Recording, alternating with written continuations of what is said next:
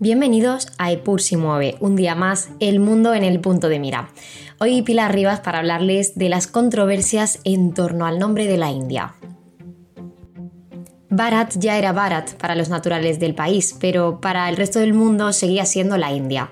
El gobierno del primer ministro Narendra Modi usó la pasada cumbre del G20 celebrada el 9 y 10 de septiembre para empezar a acostumbrar al mundo al no tan nuevo nombre del país. Así envió una invitación formal a todos los invitados a este evento con Bharat ya incluido.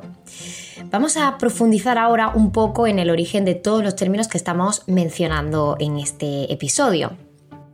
En primer lugar, Bharat deriva del nombre del legendario rey de la mitología hinduista Bharata. Hindustán, originalmente una palabra persa para designar la tierra de los hindús, se refiere al norte de la India, pero en ocasiones también se utiliza como sinónimo para todo el país. El término Bharat está normalizado y es bastante común en, el país. Lo explica Ana Ballesteros, doctora en estudios árabes e islámicos por la Universidad Autónoma de Madrid, y también Teresa Segura García, experta en historia de Asia Meridional de la Universidad Pompeu Fabra de Barcelona. Bharat es más que habitual, es uno de los tres nombres con los que históricamente se viene refiriendo a India. También se utiliza, como decíamos antes, Hindustán. En la misma constitución en inglés pone que India es Bharat y en hindi, la lengua oficial de allí, que Bharat es India. Son lo mismo en las dos lenguas. India suele aparecer en textos en inglés y Bharat en hindi, es lo que comentaba Ballesteros. El uso de un término y otro depende del contexto, del hablante, Bharat puede sonar un poco más formal porque evoca el pasado védico del subcontinente indio. India se usa también en inglés, una lengua muy extendida entre hablantes del perfil socioeconómico más alto. Esto es lo que apuntaba Teresa Segura García. Por su parte, vamos a aclarar también que la palabra India deriva de Indo, que proviene del vocablo persa hindú, del sánscrito Sindhu, la denominación local histórica para el río Indo. Los antiguos griegos, de hecho, se referían a los indios como la gente del río Indo. Sin embargo, en este caso, el ejecutivo de Modi argumenta que el nombre India fue introducido por la colonización británica y es un símbolo de esclavitud. El partido de Modi lleva desde hace algún tiempo intentando borrar nombres relacionados con el pasado mogol. Recordemos que India fue parte del imperio mogol entre principios del siglo XVI y mediados del XIX y del pasado colonial británico de la India. El gobierno dice que los cambios de nombre son un esfuerzo por recuperar el pasado hindú de la India. Perciben este nombre, Bharat, ancestral, como la antigua gloria de la civilización hindú, un nombre puro y no mancillado por influencias extranjeras. En este contexto, el cambio de nombre sigue otras medidas planteadas en el mes de agosto, cuando el gobierno indio remitió al Parlamento una serie de leyes con el objetivo de reemplazar el sistema de justicia de la etapa colonial británica y en concreto el Código Penal, el Código de Procedimientos Criminales y el Acta de 1872. En lo referente al cambio de nombre de India, los partidos de oposición al gobierno han criticado la medida.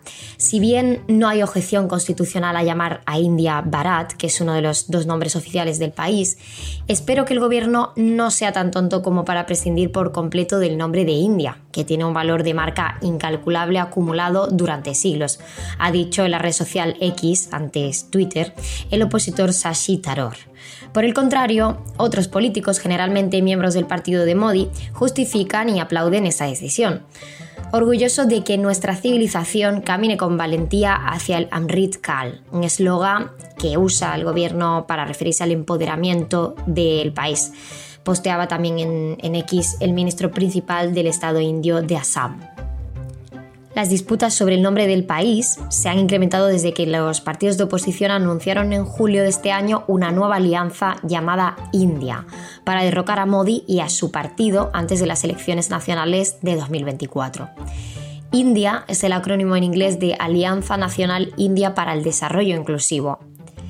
No obstante, la convivencia de los dos términos, Bharat India, y la polémica sobre su uso tienen una larga tradición. Es decir, toda esta cuestión que, ha enfrentado y que genera controversias entre el gobierno y la oposición, pues ya viene o se reflejaba en discusiones que tuvieron lugar durante la redacción de la Constitución del Estado. En este sentido, eh, añade también la historiadora de la eh, Universidad Pompeu Fabra de Barcelona, que interpreta el debate en torno a la aparición de Barat en el G20 como la continuación de pugnas lingüísticas con un trasfondo ideológico que ya viene de lejos. Ballesteros desarrolla también una cuestión relevante que es lo que los gobiernos indios han tratado de hacer es despojar al pasado colonial de su aparente glamour y gloria y reflejar ahora el espolio y abuso de los británicos en el país. Se está intentando indizar más a la India y con ello también se erosiona al mismo tiempo su heterogeneidad. ¿Pero qué quiere decir exactamente esto? Pues bien, la influencia británica sigue presente en India incluso décadas después de su independencia. Así lo declara la investigadora Mira Booth de la London School of Economics. Ella dice que los efectos del colonialismo aún existen y son más graves que nunca, no solo en el caso de la autodeterminación y la integridad territorial, sino también en lo que respecta a la riqueza y los recursos de la nación o a los derechos humanos, económicos, sociales y culturales de la población. Todavía hay muchos rasgos y legados coloniales en India, pero será muy difícil erradicarlos porque hay elementos en la historia que tal vez no se puedan eliminar. En el caso de la administración, el uso del inglés como lengua oficial y de enseñanza universitaria, etc. Puede que haya una voluntad de borrar eso en el nombre del Estado, pero las connotaciones de este son muchas y más complejas. Recordemos que la economía de India es la sexta más grande del mundo. Exporta casi el 20% de su producción y va a más. En 2021 su Producto Interior Bruto, PIB, creció un 8,9% hasta los 3.173 billones de dólares. Según Standard Poor's Global, una de las agencias de calificación financiera más importantes del planeta, en el año 2030 la nación será la tercera mayor economía del mundo. Todo ello es fruto de su inmensa población y de la liberalización económica que comenzó en la década de 1990 y creó una gran clase media urbana.